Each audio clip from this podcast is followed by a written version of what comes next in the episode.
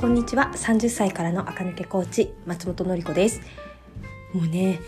私料理を毎日一応しているんですけどもうほんとねあのお料理って皆さんもねしてらっしゃる方がねお家でねお料理担当の方多いかなと思いますがもうなんかあれって料理をする体力があるとかないとかじゃなくて頭を使うのがね疲れますよね。献立考えて調理手順決めてこの順番に出しといて必要だったら解凍先に回しといて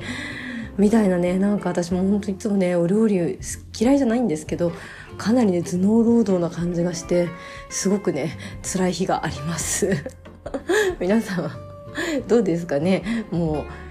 うまあね本当に何なんだろう？特に夕ご飯がねいっつもね悩みの種でございます。あれがねスキップできたらどんなにいいかなと思いますがはいまだねそんなシェフを雇えたりはしないのではい。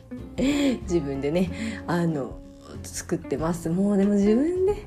ね難しいですよね。自分で作ったもの以外で外食とかでもないものを食べたいってなるとねなかなかこう実家じゃないのでね難しいなって思いますね。人の手料理ってね。ありがたいものですよね。はい。今日はえっ、ー、となんかね私が最近思っている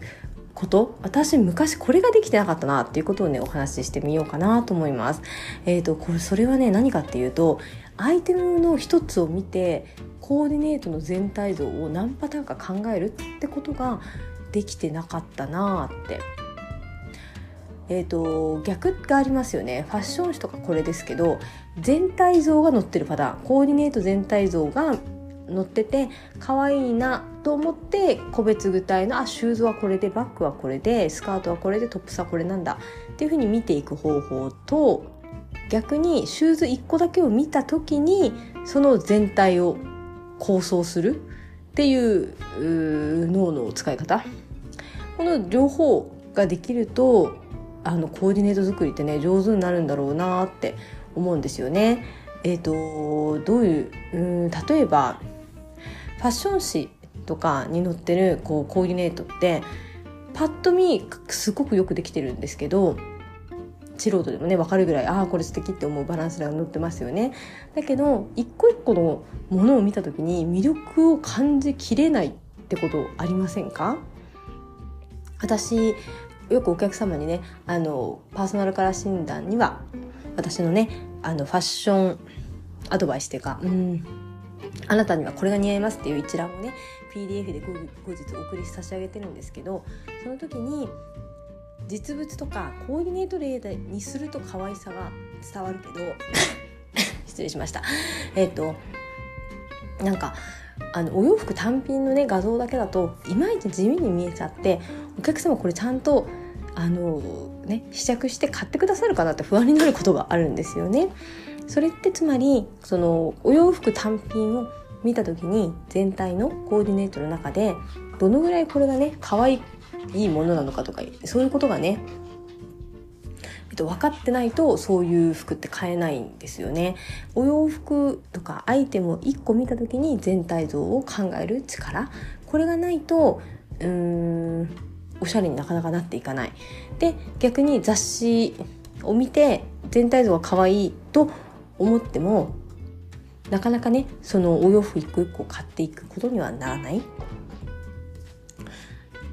お洋服そのものがとっても可愛い服ってものもあるんですよね。えっと、色とかモチーフとか形が結構、うん、過敏なもの。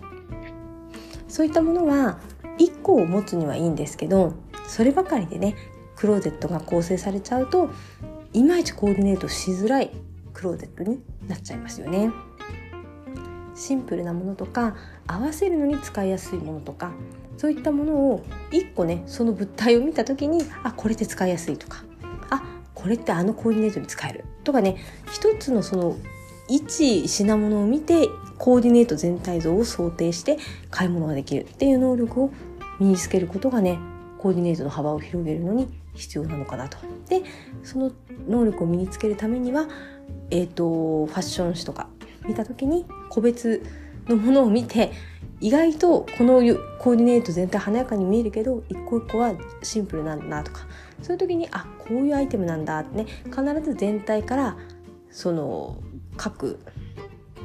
部位細かいところ細部を見て頭に入れていく。っていうねこの双方向の行動がね必要なんだろうなと思います。昔はねこれが私できなくってなんかそのもの自体がすごく可愛いものを買っちゃってたんですよね。そうするといまいち垢抜けなかったなというふうに思いますね。はい。一つのものを見てコーディネートを34個想定する力。何に使えるのかを想定する 失礼しました。力があるとコーディネート作りがね上手になると思いましたね。はい。なんかちょっとまとまりにくくなっちゃいましたけど今日はここまででございます。今日も聞いてくださってありがとうございました。明日もまた聞いてください。